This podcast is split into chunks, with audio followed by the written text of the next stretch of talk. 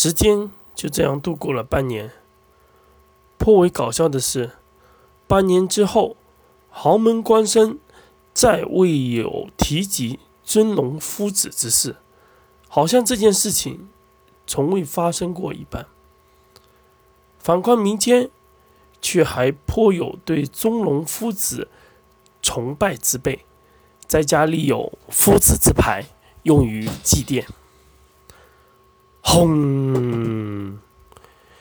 一道劲风拂过，随着这股劲风所携带的利刀之处，一声炸响。诚实不愧为尊龙夫子的嫡传弟子。听说他在半年前的战场上重伤而回，武功技艺皆全废，没想到。短短半年时间，攻击力更强了。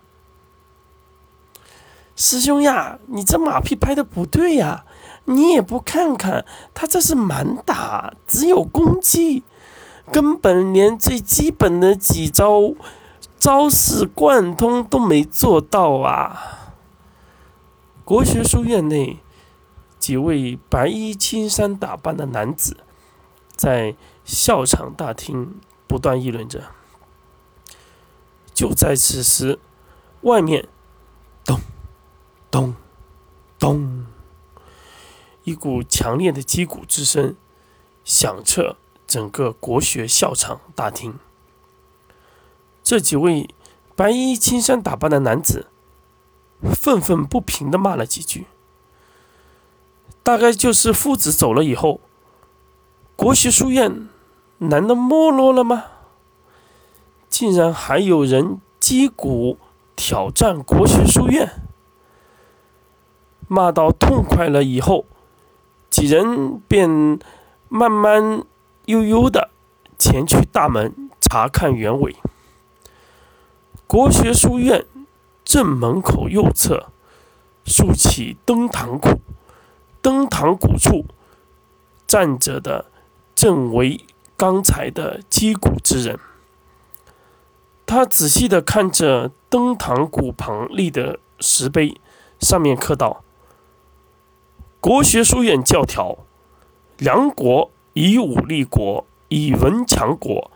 凭国母思察带来的修炼占卜之术和国父尊龙带来的文学宝库，共创五为一体术，才能。”让梁国以极少数的人数面对其他国家庞大的军队和武器，虽如今形成五国之势，但边境各国蠢蠢欲动，频发的战事更是越演越烈。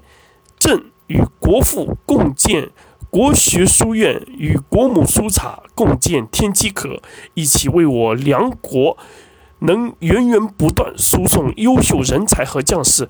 共卫梁国。落款：梁国第三代国君梁坎达利。男子默默地看着碑上的文字，是带有笑意。大门打开的那一刹，男子挥动大刀，一股巨大的刀劲奔涌四方，门口两位青年随即被这刀技刀劲击晕。他就像熟悉此地一一样，直奔校场大厅。天机阁司察国母有令：介于国父尊龙过世已久，避免国学书院荒废，特下令将国学书院整编到天机阁中。你们赶紧收拾，明日都给我前去天机阁报道。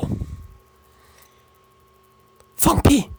国学书院乃上代君主和夫子所创，岂容你玷污？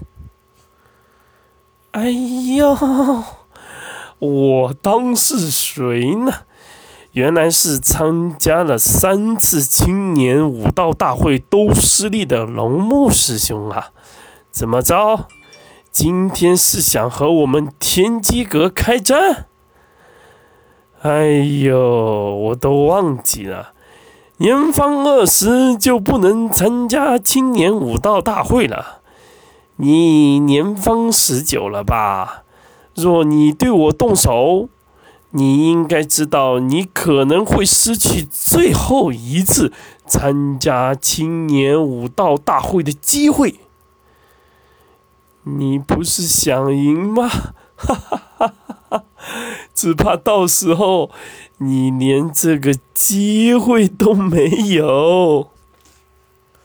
此时，科尔正从国学书院的正厅走出。除了陈实，没有人知道科尔和尊龙的关系。在国学书院内，科尔只是一名最年轻的文学系副院长。他将手放在龙木的肩上，示意他不用担心。是又如何？我等战又何惧？你污蔑国父这个理由，我相信连太子都不一定站到你那边。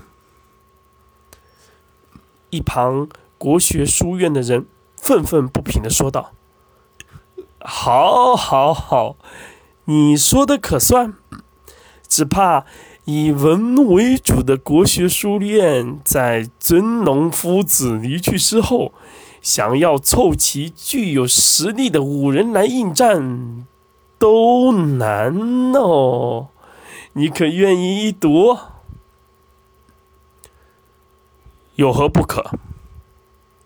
陈实从人群中走出，说道：“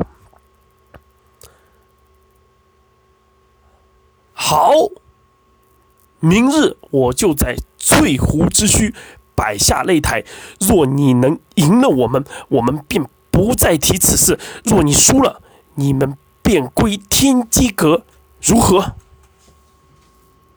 我等接战。”陈实与龙木一同上前说道：“男子没有二话，转身离去。”深夜，天机阁中，一男子站立在司察前方，正是今日前去挑衅国选书院之人。